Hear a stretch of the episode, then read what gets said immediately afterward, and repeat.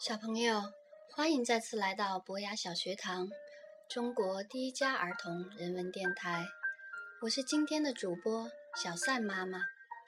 今天我们要讲的故事叫《苏菲的杰作》，是一只蜘蛛的故事。一提蜘蛛，大家是不是觉得很可怕呢？是啊，蜘蛛在我们人类眼里形象确实不怎么好。大家一般会用丑陋和恶心来形容它。况且，它总是待在那些脏兮兮的角落里，蜘蛛网上也总是沾满了蚊子和苍蝇，这些看上去同样很让人讨厌的东西。可是，小朋友们千万不要被它们的样子吓跑。其实，每个小动物背后都有我们不知道的。属于他们自己的故事。今天，我们就来认识这只叫做苏菲的蜘蛛。苏菲不是一只普通的蜘蛛，苏菲是一个艺术家，她能织出非常奇妙的网。她的朋友都称赞她，她的妈妈。也以他为荣。大家都说，总有一天，苏菲会织出了不起的杰作。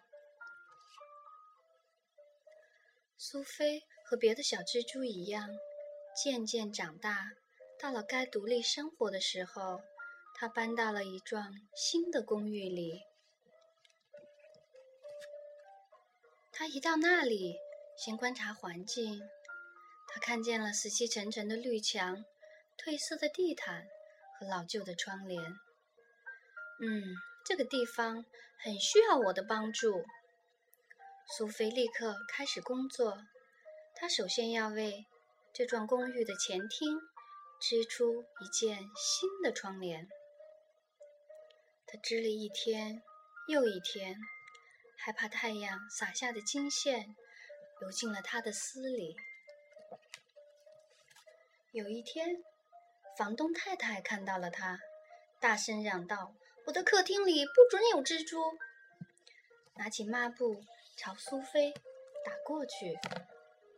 苏菲知道不受欢迎的时候该怎么办，她赶紧爬到了墙的另一边，上了楼梯，爬进了船长的衣橱里。他安顿好以后，望望四周，只看见一片。灰色，灰色的衬衫，灰色的长裤和灰色的毛衣。苏菲想，这位船长太需要一套新衣服了，明亮一点的颜色。嗯，蓝色就很好，像天空的颜色。他决心为船长织一件新衣服。他耐心地织啊织。织了一只袖子，过了几天，又织了一个领子。有一天，船长碰巧看见苏菲在工作，他大叫一声：“蜘蛛！”他爬过窗台，爬到屋顶上。苏菲可不愿意有人为了他从屋顶上摔下去。他匆匆忙忙离开衣橱，穿过走廊。爬进了厨师的拖鞋里。厨师的拖鞋又脏又破。苏菲想：“我得先休息一下，然后帮厨师织一双新的拖鞋。”苏菲刚挤进拖鞋的前端，就立刻被重重的甩到了地板上。哦，是地震了吗？不，原来是厨师。把苏菲从鞋里甩了出来，恶心死了！厨师气呼呼的大骂：“你这只丑八怪，臭蜘蛛！”苏菲好伤心。不过，她抬头挺胸，越过地毯，从房门底下爬出去。她经过漫长的旅途，好不容易。克服陡峭的阶梯，爬进三楼一个年轻女人的房间里。苏菲已经疲惫不堪，一下爬进装毛线的篮子里，就睡着了。到这个时候，对蜘蛛来说，已经过了许多年。苏菲老了，她剩下的力气只够为自己织一些小东西，比如有玫瑰图案的枕头套和八只保暖的袜子。不过，他真的太老了，他大部分时间都在睡觉。有一天。那个年轻女人发现了苏菲，哦，糟了！苏菲几乎要哭了，她已经没有力气再搬家了。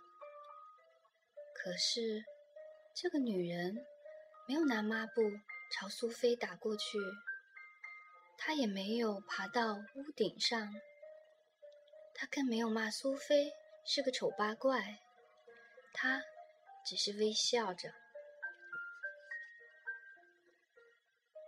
他没有打扰苏菲，他拿起棒针开始织毛线。苏菲看着他编织，一天又一天。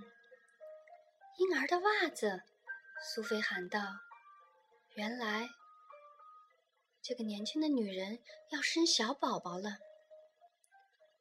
女人织好了一双小袜子，又织了一件小衣服。很快。毛线用完了，女人没有钱买毛线，不能再为婴儿织小毯子了。没关系，房东太太说，储藏室里有条咖啡色的旧被子，你就用那个吧。苏菲看到过那条旧被子，破破烂烂的，颜色很灰暗，根本不适合小宝宝。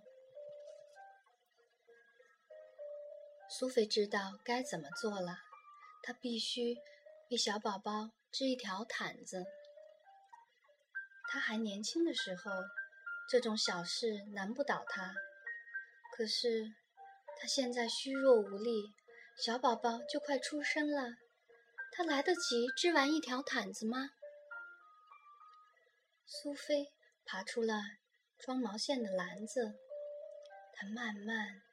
慢慢的移动，爬到了宽阔的窗台。月光照进了房间，好极了，他想，我可以把这些银白的月光织进小宝宝的毯子里，还要加上星光。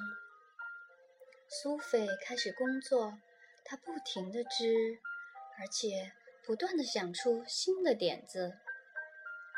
他把那些好点子都织进了毯子里，那里有散发香气的细松枝，有夜晚的景色，古老的摇篮曲，快乐的雪花。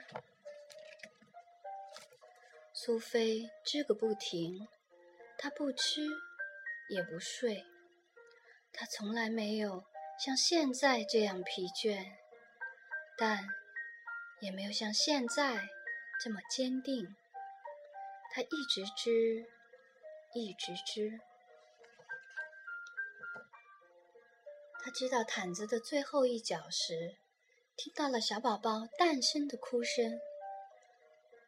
哦，就在那一刻，在毯子的一角，苏菲把自己的心也织进了毯子里。那天晚上，那个年轻女人正打算拿房东太太的旧被子给小宝宝盖上。突然，他发现窗台上有件东西，那是一条毯子，一条好柔软、好美丽，好像是为王子而准备的毯子。他知道。这不是一条普通的毯子，他满怀爱意和惊喜，把毯子盖在了熟睡的宝宝身上。年轻的女人入睡时，她的手抚摸着一只小小的蜘蛛。留在这世界上最后一件作品，它就是苏菲的杰作。小朋友们，故事到这里就讲完了。你们喜欢这个故事吗？听完这个故事，小三妈妈想问你们一个问题：苏菲为什么要用尽全力为那个小宝宝织毯子呢？把你心里的答案通过微信留言告诉我们，好吗？好了，今天博雅小学堂就到这里了，晚安，孩子们。祝你们今夜好梦。